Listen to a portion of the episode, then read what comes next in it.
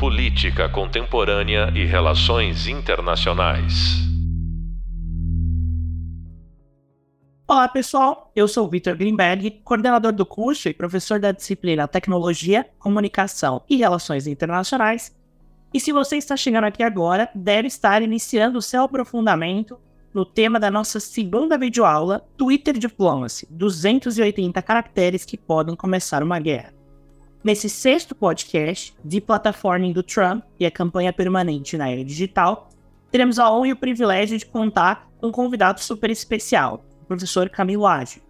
Ele é professor do Departamento de Comunicação Social da Universidade Federal de Minas Gerais, professor do programa de pós-graduação em Comunicação Social da mesma universidade, pesquisador associado do Instituto Nacional de Ciência e Tecnologia em Democracia Digital, o INCT-DD, pesquisador do MARGE, Grupo de Pesquisa em Justiça e Democracia, membro da comissão editorial dos periódicos da revista Com Política realizou o seu pós-doutorado no programa da Universidade Federal da Bahia, doutor em comunicação política do programa de pós-graduação em comunicação e cultura contemporânea na Universidade Federal da Bahia, realizou estágio doutoral na State University of New York, SUNY, na cidade de Albuquerque, em Nova York, sob orientação da professora doutora Jennifer Stormer Galley, através do programa de doutorado sanduíche no exterior da CAPES membro do grupo de comunicação Internet e Democracia e pesquisador associado ao Centro de Estudos Avançados em Democracia Digital e Governo Eletrônico. Camilo, muito obrigado por aceitar o nosso convite. Eu é que agradeço, Vitor. Você teve a oportunidade de estudar com a professora Jennifer Stormer Gelli, que é uma das precursoras dos estudos sobre campanha presidencial na era digital, e tem uma vasta literatura no tema olhando para democracia e política doméstica. Você acha que o conceito de campanha permanente se traduz bem nessa era da internet? Eu acho sim, ela se traduz muito bem. Na verdade, eu acho que é, trata-se de um conceito que ele se adapta ainda com mais uh, propriedade para explicar os fenômenos atuais contemporâneos, né? O que a gente deve lembrar é que o conceito de campanha permanente ele, ele nasce lá na década de 1980, não é? Justamente para explicar o fato de que é, a política institucional, os agentes da própria política, né? É, é, uma vez eleitos e com mandatos, não deixavam é, de recrutar a expertise, a mão de obra da comunicação para tocar o seu próprio trabalho legislativo, o seu próprio trabalho executivo, o trabalho do seu mandato, né? Ou seja, né, as próprias estratégias, principalmente aquelas de, de, de gerenciamento da própria imagem, que tradicionalmente sempre foram incorporados e tocados em períodos eleitorais pelas campanhas, acabam sendo adotados de uma maneira ininterrupta na vida desses. Né?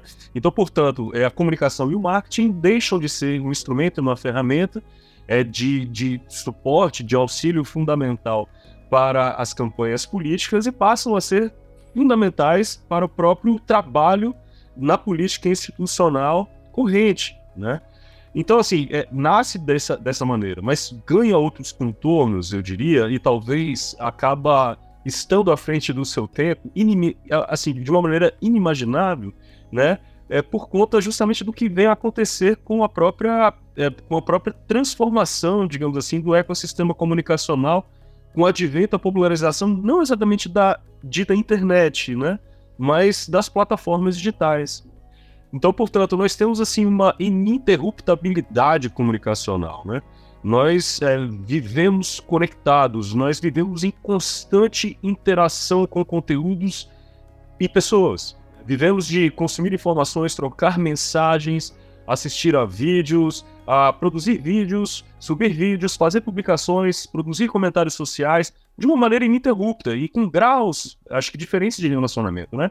Seja com a família, seja com os amigos, seja com pessoas próximas, conhecidas, seja com pessoas que você nunca conheceu presencialmente, mas que você tem como referência, portanto, naquilo que ele faz ou ela faz em alguma plataforma, aquilo que comenta sobre, sobre o que comenta, como comenta, por exemplo, política, cultura, celebridades, etc. Né?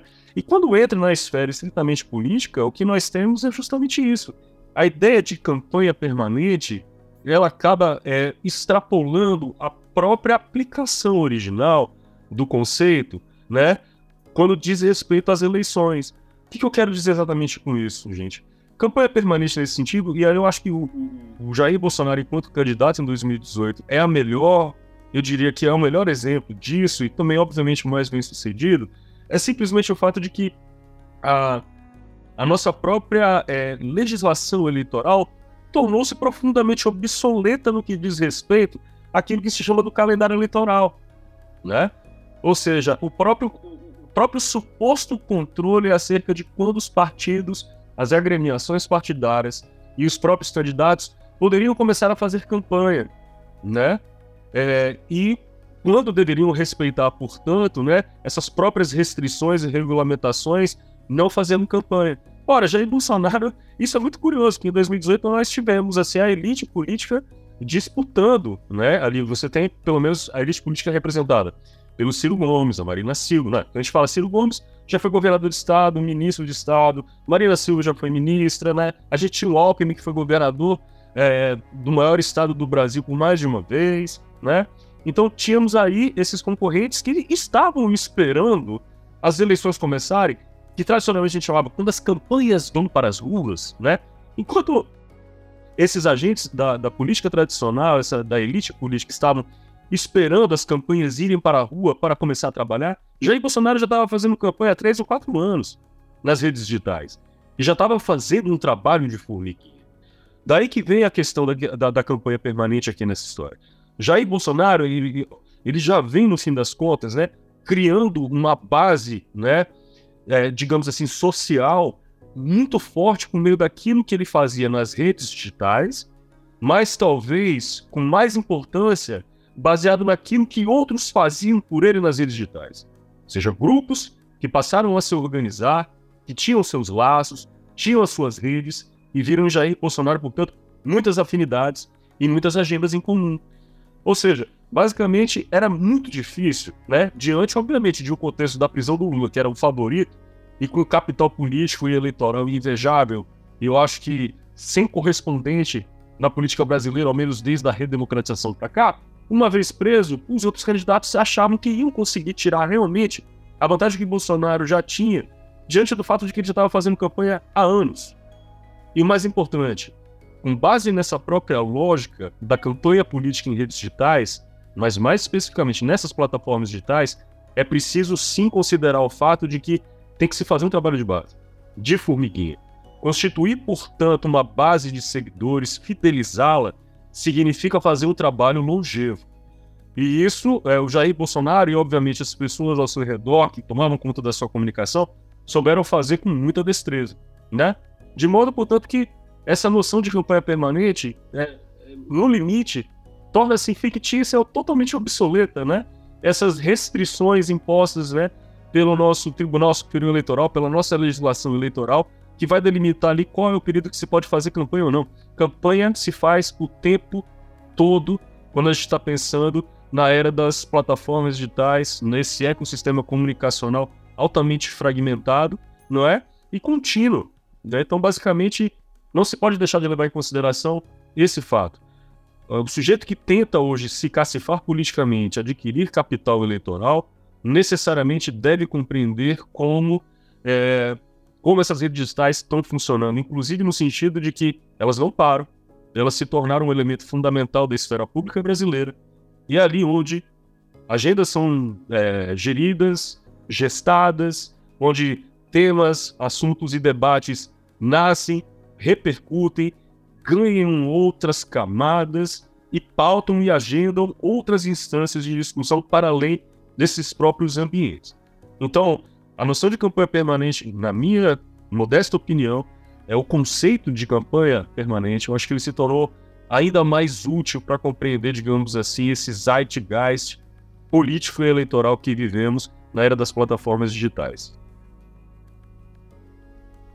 Uma das coisas que eu acho que é mais é marcante nessa fala que você trouxe é essa questão da regulamentação de campanha.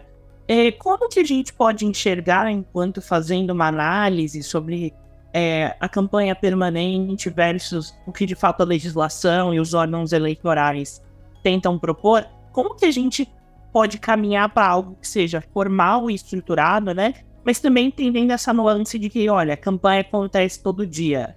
é, essa linha entre liberdade de expressão e a fala do indivíduo, do político, e o que constitui uma campanha tem sido constantemente alvo de discussão, não só no Brasil, mas acho que em todo o mundo. Esse acho que é o nosso principal desafio, né? Como que a gente pode encarar e observar isso para construir uma campanha que seja saudável, sustentável, mas ao mesmo tempo cumpra determinados requisitos que toda campanha deve ter? Bom, eu, eu não acho que essa, a, a ideia de campanha permanente ela seja exatamente nociva em termos políticos ou democráticos. Eu acho que ela é desafiadora. É, é, passamos né, por muitas fases. Né? A, o próprio advento e popularização da televisão e do rádio transformaram substancialmente as, os modos de fazer campanha né, ao longo do século XX. Por que, que com as plataformas digitais seriam diferentes? Né? O campo da política vai se adaptando, o próprio Estado vai se adaptando, o próprio corpus jurídico desses dos, dos países, etc., democráticos, né? nesse sentido, vão se adaptando. Então, assim, eu acho o seguinte, eu, eu não vejo uma nocividade, digamos assim, né? O que eu vejo são novas circunstâncias, né? Aos quais, é, digamos assim, essas instituições, né? Precisam se adaptar. Eu creio que, é, eu acho que seja uma ficção a gente ainda achar que o calendário eleitoral cumpra alguma função no que diz respeito ao modo como os políticos os agentes da política é, buscam é, construir uma imagem pública, buscam seduzir o eleitor, buscam, portanto, é, galgar posições e conquistar espaços de visibilidade de, de credenciamento, digamos assim, político e eleitoral por meio das redes digitais. Eu acho que, assim, é, é, é, é um, é um debate que, na minha opinião, já começa obsoleto, né? Então, assim, esse controle não vai existir. O Brasil já tentou fazer isso, não é? Ah, não, não, sei o, a, a, o, quão longe vai a memória aqui do, dos ouvintes do podcast, né?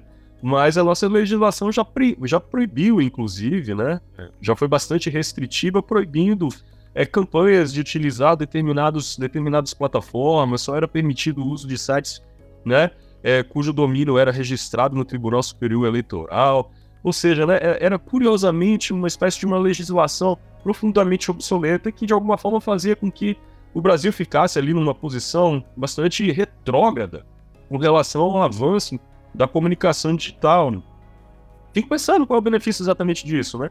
Eu não vejo nenhum, é, eu vejo muitos benefícios quando você tem, por exemplo, a própria possibilidade de tornar um político, não é, muito mais visível, não é, e posicionado sob o escrutínio público do que exatamente aquele sujeito que aparece, né, né de repente, para a grande maioria das pessoas, né, é, por um curto espaço de tempo. Né? Então, assim, é, de alguma forma, a gente tem que levar em consideração né, que isso já vem de muito é, tempo, assim, os estudos das campanhas online, já escrevi bastante sobre isso, a gente tem que deixar de levar, a gente tem que levar em consideração o fato de que, por mais que talvez muitos é, políticos não venham a adotar né, os recursos digitais para aprofundar as suas agendas e discussões, né, nós temos ali à disposição dos partidos, dos candidatos, né, digamos assim, uma liberdade de expressão que poderia fazer com que o aprofundamento de projetos ou a explicação desses próprios projetos, né, excedesse, extrapolasse, superasse muito as próprias limitações que nós temos no horário gratuito de propaganda eleitoral no rádio e na televisão, por exemplo. Né? seja de maneira escrita, seja por meio de vídeos, etc. Mas a verdade que nós temos, pelo menos, e eu vejo isso de uma maneira bastante positiva, é o fato de que nós temos a presença desses políticos de uma maneira ininterrupta. Onde isso é ruim? Isso é ruim no, na maneira em que é, é, a apropriação dessas redes digitais cumpra uma espécie de uma desfuncionalidade. E que aí venha, portanto, a, é, digamos assim, confrontar pilares básicos de civilidade e democracia. Mas esse é um outro problema. O problema não está exatamente nas plataformas digitais e nas próprias possibilidades recursivas, políticas delas, mas o modo desviante com que essas plataformas podem ser apropriadas. E isso deve ser atacado, né? Mas definitivamente a gente não pode fazer a confusão entre um mau uso e os potenciais de uso dessas plataformas, na minha opinião. E assim, portanto, eu acho que a legislação eleitoral tem que lidar com essa realidade. As nossas instituições devem se adaptar em relação a isso. E a manutenção justamente dessa regulamentação, ela serve basicamente para, obviamente, digamos assim, a, a, a é, regular, digamos, é, é, doações de campanha, algo que ainda seja bastante regulável. Agora, achar que regular o tempo de exposição de candidatos, o modo como eles se inserem na esfera pública, numa era das redes digitais, Nari, isso é uma pura ficção. Isso não vai funcionar. Eu acho que esse é um gancho super legal para falar sobre o case que motivou essa nossa conversa, que é o deplatforming do Donald Trump, né? Apesar das controvérsias, que era controvérsia é que ele tinha um baita sucesso no Twitter. E talvez por isso tenha chocado tantas pessoas que a resposta ao episódio de 6 de janeiro foi o banimento dele da plataforma.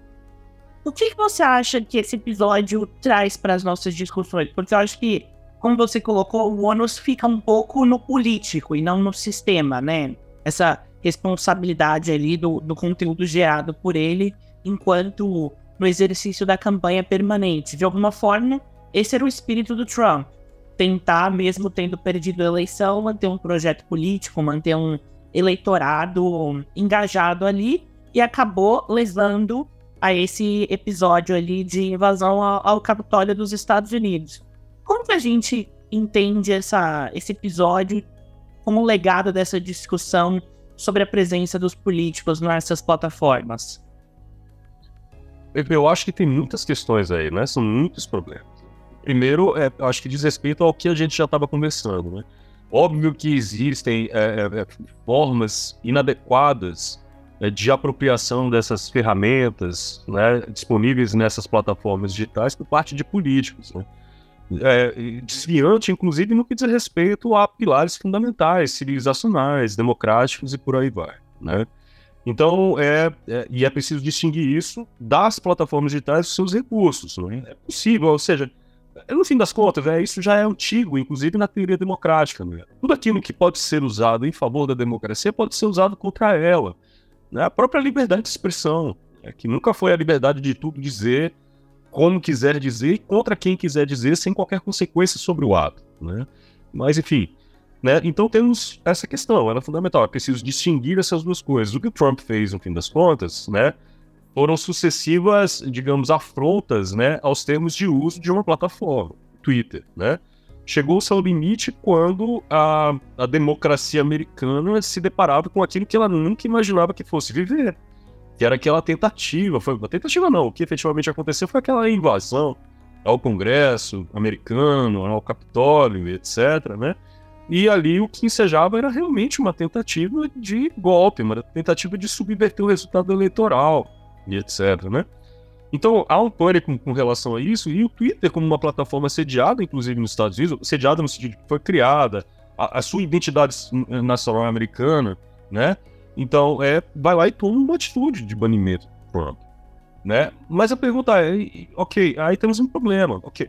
O Twitter, como, digamos assim, uma plataforma com uma identidade nacional, uma vinculação nacional com os Estados Unidos, vai lá e toma uma atitude com base justamente no ato de talvez um dos maiores atos de os atos mais graves contra a democracia americana que já se viu, pelo menos nos últimos 100 anos.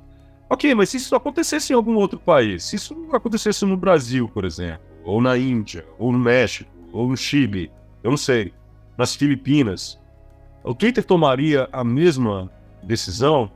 Eis a questão, eis o problema, né? Então, é, e, e aí temos um, um Aí temos, no final das contas, a polêmica né, da hora, que é justamente a própria necessidade de regulamentar essas plataformas. Né? A gente tem uma polêmica enorme em torno da PL do Orlando Silva, por várias razões que talvez não seja o caso de esmiuçar nesse momento, né? Mas o simples fato de que a gente precisa de regulamentação, ou seja, contar com a disposição dessas plataformas digitais para conter conteúdos que nós julgamos no mínimo, se não nocivos, se não demonstravelmente nocivos, inadequados, não é? Para, digamos, os limites da própria lei, da própria lei que rege os estados, né? Então, portanto, é óbvio que se essas plataformas deixam circular informações dando conta de que, portanto, é, vacinas têm é, produzido mortes em razão de efeitos colaterais e que não tem produzido, portanto, é, a, é, a, a, imunidade né, é, que, que é divulgada pelos organismos internacionais de saúde, etc. Bom, aí nós temos um problema, não é? É preciso conter informações desse tipo se ela está, portanto, é, é, é, se não produzindo, embora nós tenhamos estudos né, demonstrando os efeitos nocivos disso para quem segue determinadas lideranças políticas e para quem acaba depositando certa fé nesse tipo de conteúdo, reforçando as suas convicções prévias, mas também aqueles que ficam confusos e desnorteados por conta dessa poluição na esfera pública. Né? Então, temos esses efeitos todos, mas independentemente deles, né, se nós temos uma ruptura, portanto, um contrato social fundamental baseado numa noção de república, baseado numa noção de civilização de democracia, então, portanto, nós precisamos não contar com a disposição né, e, digamos, as vicissitudes dessas plataformas digitais. Precisamos de regulamentação, né? Qual regulamentação? Bom, aí já é uma outra questão, é um outro problema, mas precisamos regulamentar. Precisamos, de alguma forma, ajustar essas plataformas digitais com base exatamente naquilo que nós temos como princípios elementares e fundamentais no bom funcionamento da sociedade, né? Não é o que tem acontecido. Né? Se você pega, por exemplo, o trabalho do professor Marcelo Alves na PUC-Rio, é, professor da PUC-Rio, Marcelo Alves, né? Que vem, feito, vem, vem fazendo relatórios e produzindo estudos muito interessantes, demonstrando que é grande parte dessas plataformas ou dessas empresas, você pega a Meta, responsável lá pelo Facebook o Instagram, se você pega o próprio Google, responsável pelo YouTube, né? Que divulgaram publicamente uma série de ações e medidas contendo aquilo que a gente chamava dos conteúdos desinformacionais, né? Com base em ataques ao sistema eleitoral, com base em alegações fraudulentas acerca das urnas eletrônicas e por aí vai, etc., né? a gente vê que, no final das contas, por meio do trabalho do próprio Marcelo Alves, né, que grande parte desses conteúdos eles não foram retirados de circulação. Só uma pequena parte, uma pequena, uma minoria quase significante foi retirado e assim é divulgado como se uma medida muito mais, digamos, enérgica tivesse sido tomada. E aí nós temos um problema que não é um problema de ordem ideológica, a meu ver, mas é um problema de ordem mercadológica, não é? É um problema é, é um problema relativo ao modelo de negócio dessas plataformas, né? Porque, assim, a gente não tem, primeiro, que tem uma opacidade, uma falta de transparência. Né?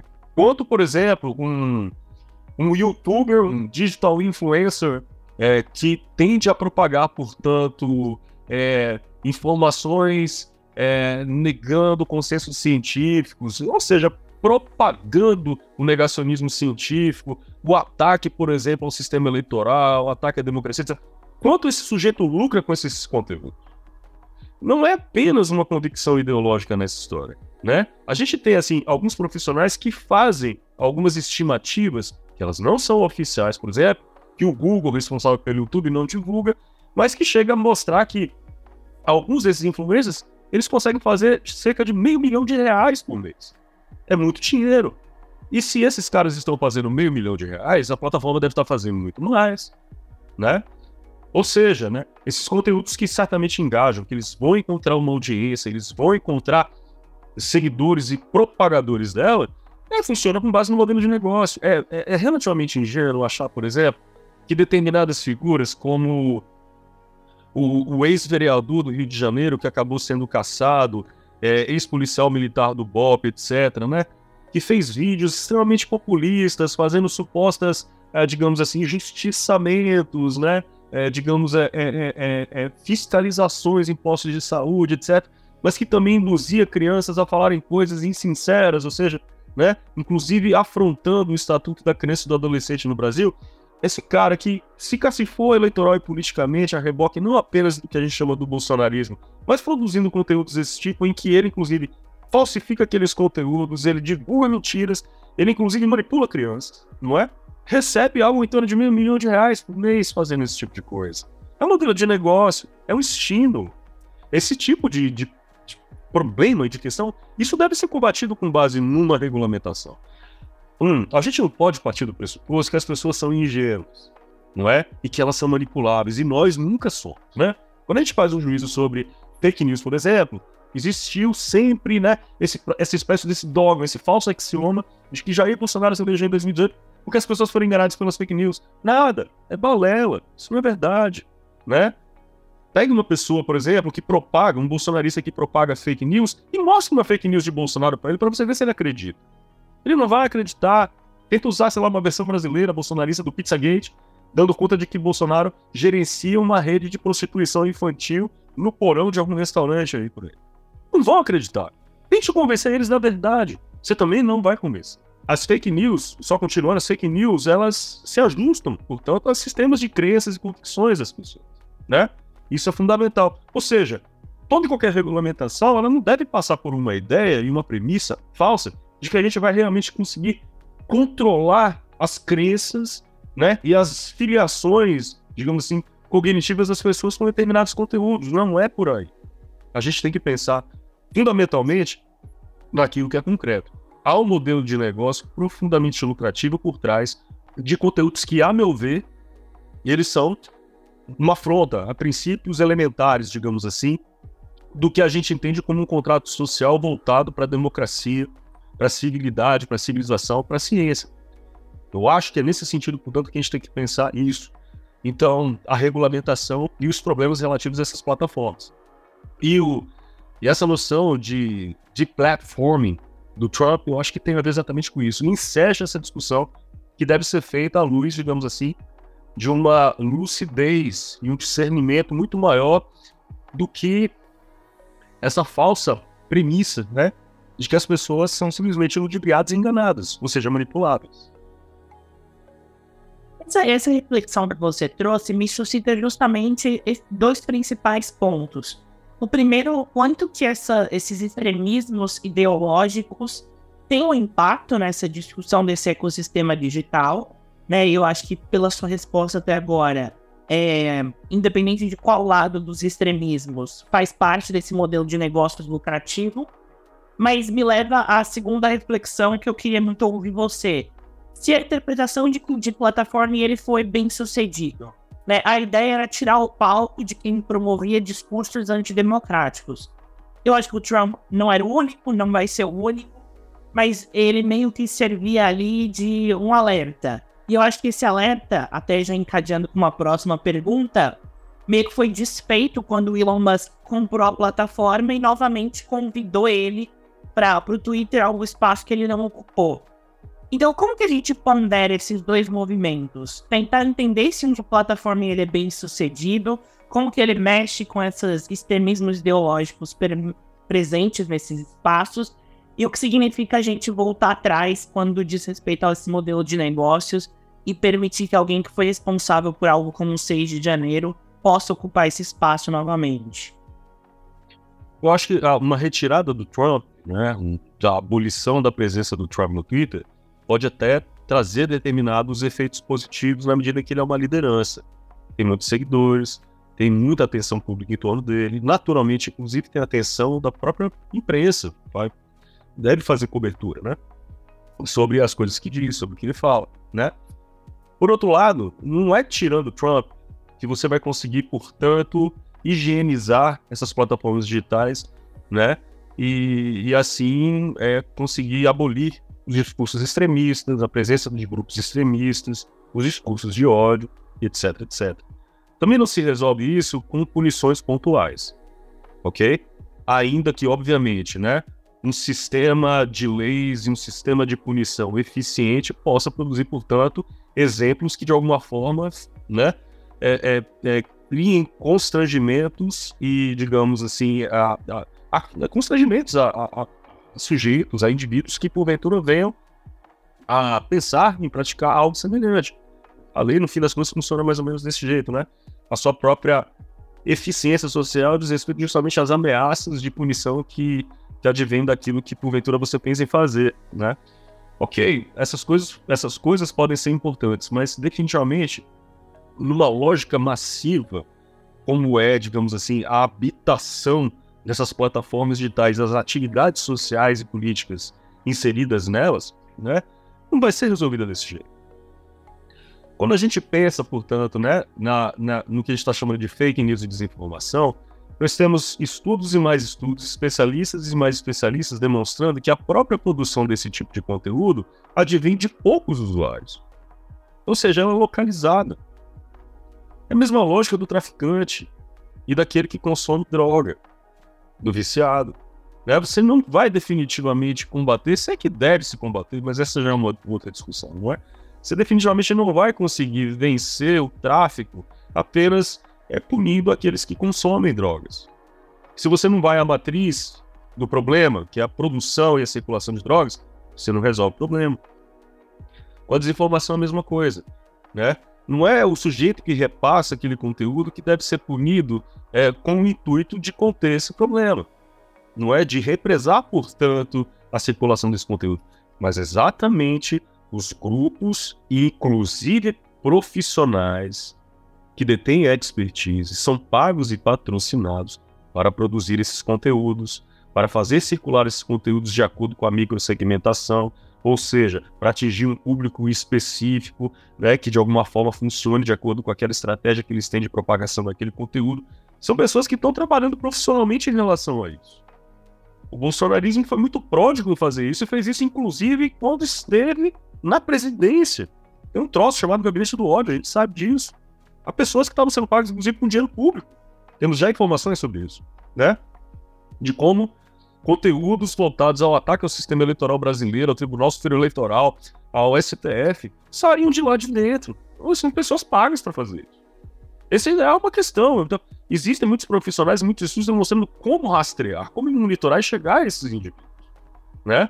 Tem um caso clássico, todo mundo conhece, de dois garotos da Macedônia que fizeram fortuna justamente propagando informações falsas, falsas notícias, notícias falsas, os conteúdos que a gente chama de desinformativo, etc para um público de extrema direita dentro do Facebook, mais especificamente, se eu não me engano, ali localizado nos Estados Unidos. Eles não estavam fazendo isso por conta de nenhuma convicção ideológica, simplesmente porque eles descobriram que aquele era um público consumidor, não é? E que, que, que eles revertiam, segundo o modelo de negócio do Facebook, né, uma monetização graúda. Estavam fazendo aquilo por dinheiro, não é? Muita gente faz isso, se não por dinheiro, pelo menos são pagos para fazer aquilo. Não é? Se não por fortuna, eu quero dizer, fazem porque são profissionais disso, tornaram-se profissionais disso. Há um podcast, se eu não me engano, disponível, da Rádio Novelo, é, que tem uma entrevista justamente com um rapaz aí que trabalhava com marketing eleitoral, etc. Que ele vai testemunhar, portanto, né? Todo esse trabalho de, de, de confecção de notícias falsas, não é?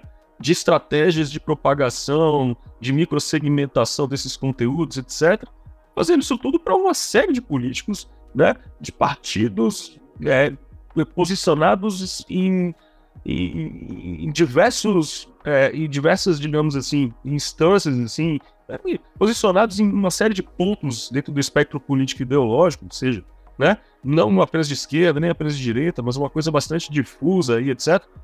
Para isso, para entregar esse tipo de resultado, não é? Para atacar o adversário com base em conteúdos difamatórios, falsos e etc. Né? Então, é preciso levar em consideração o fato de que nós temos, primeiro, o problema dessas usinas, dessas empresas que produzem esse tipo de conteúdo, com base em financiamento, com base em mão de obra especializada, com base em propósitos políticos, ideológicos, comerciais, por aí vai. E temos outro problema que é justamente o modelo de negócio. Veja o exemplo dos garotos da Macedônia. São muitos outros garotos por aí que fazem a mesma coisa, fazem fortuna, vivem da monetização do YouTube produzindo conteúdos desse tipo. Olha, nós temos o exemplo, por exemplo, o exemplo de, do, do, do ex-jornalista, não sei se, nem, se ele continua sendo, que é o Alexandre Garcia, que, embora estivesse, tenha ficado na CNN Brasil, na CNN Brasil por algum tempo, propagava uma série de conteúdos informativos falsos, negacionistas da ciência, no YouTube. E quando começou a CPI da Covid, ele retirou uma série de vídeos em que propagava, portanto, a, a, a própria noção da eficácia da hidroxicloroquina, o ivermectina, para tratar a Covid-19. Ora, se mantinha aquilo, por exemplo, lá, ele não era apenas por convicção. Se retirou naquele momento, não é? Era certamente com medo de punição. Mas a manutenção daquele conteúdo ali certamente era lucrativo para ele certamente era lucrativo para o Google, para o YouTube. Então é preciso atacar esses elementos aqui e sairmos de uma ideia, inclusive preconceituosa, equivocada, de que o problema das fake news é a influência que elas exercem sobre as pessoas, que diferentemente de nós, são manipuladas. Isso é falso. O problema está em outro lugar. Camilo, a última pergunta que eu queria fazer para encerrar é uma discussão sobre curadoria de conteúdo. Né? Conforme a gente tem avançado nessa discussão, é, fica mais claro que a ideia original de que o usuário fosse estritamente, unicamente responsável pelo conteúdo que ele cria nesse tipo de plataforma, ela está caindo por terra. E existe um entendimento de que não existe uma isenção das plataformas daquilo que elas hospedam. Então, como se vê o futuro da curadoria de conteúdo? É algo que as empresas elas têm evitado fazer, fazem para o viés comercial, mas cada vez se mostra que isso é insuficiente, né? Principalmente quando a gente vê esses desdobramentos no campo político. Como que a curadoria de conteúdo tende a se transformar no meio digital dessas redes sociais? Eu não acredito em soluções pedagógicas, educacionais para resolver esses problemas. É por isso exatamente que eu me posiciono aqui diante, inclusive, de muitas evidências empíricas de que os sujeitos eles não são simplesmente enganados e ludibriados pelas fake news, mas eles abraçam as fake news que se encaixam normativamente, se apropriam, né, se encaixam normativamente da melhor forma com seus sistemas de crenças, as suas opiniões e convicções prévias. Né? Então, assim, para colocar e me posicionar sobre isso, eu não acredito que a educação midiática, o letramento digital, nenhuma dessas desses expedientes pedagógicos sejam a solução para isso. Embora seja importante em determinadas circunstâncias, quando a gente está ensinando crianças, talvez até adolescentes, pré-adolescentes, a lidar com, né, os fatos, com a verdade, enfim, etc. Mas não é exatamente isso o problema. Então, é, eu creio que eu sou um sujeito que defendo muito mais as questões, ou digamos, as soluções coercitivas. Então, eu acho que realmente é a lei, não é? É a aplicação da lei de constrangimentos advindos, não é? Da, da lei, constrangimentos advindos de regulações, punições. Eu acho que é isso que vai definitivamente, como sempre foi, eu acho, na história da humanidade, né? De alguma forma adequar comportamentos ao convívio social. Uma própria noção, por exemplo, de, uma noção de, de, de, de, um ideal de civilização, um ideal civilizatório, não é? Do respeito às leis, do respeito aos direitos dos outros, etc. Isso não advém exatamente das virtudes dos sujeitos, é? mas pelos constrangimentos, não é? Então, eu acho que é por aí. O que, que eu acho? Eu acho que as punições devem ser feitas, assim, as plataformas devem ser cobradas pelo Estado, pelas regulamentações, devem ser obrigadas pelas regulações e pelas leis, não é? A punir usuários que é, é, é, é, infringam né, essas regras, esses princípios. A monetização deve ser uma coisa abolida completamente. Esse cara nunca mais pode ter acesso a esse tipo de coisa, nunca mais pode fazer dinheiro com essas plataformas. Ou essas próprias plataformas, elas devem ser punidas se elas não é, é, é, se adequarem, né? Se elas não obedecerem à lei. É basicamente isso. Se eu não me engano, a União Europeia agora acabou de multar em bilhões né? Acho que o Facebook, uma dessas empresas que gerencia as plataformas. É por aí. Eu não vejo outro caminho. Então, assim, são os constrangimentos, são os sistemas ali de punições que de alguma forma vão dar algum caráter, digamos assim, mais civilizacional essas plataformas atacando esses problemas que nós, consensualmente, né, consideramos como graves de muitas maneiras. Socialmente, são graves com relação à própria saúde pública. Vimos na pandemia como a desinformação pode gerar mais doenças, mais mortes, não é? Mais internamento. Politicamente, a gente viu como pode ensejar, portanto, é, é, a força, o arregimentamento né, de indivíduos e criação de grupos, a ponto, inclusive, né, de se sentirem autorizados a invadir, né, digamos assim, a invadir instituições públicas, né? É, digamos assim, as, nossos, os, as nossas sedes da República e etc. Mas não apenas isso, como consegue, inclusive, de alguma forma, é, amalgamar instituições públicas e autoridades públicas, como policiais, militares e por aí vai. Temos problemas aí complexos. E eu acho que advém justamente disso. Eu não sou o sujeito que acredita em soluções pedagógicas, né?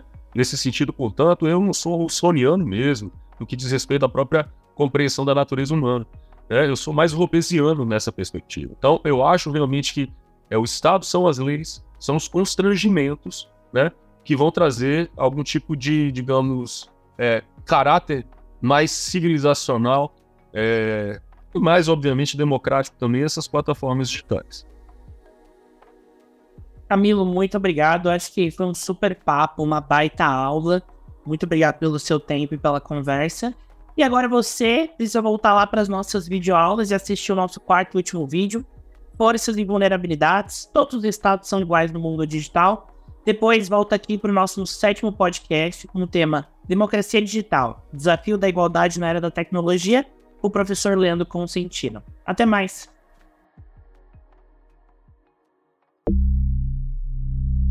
Política Contemporânea e Relações Internacionais.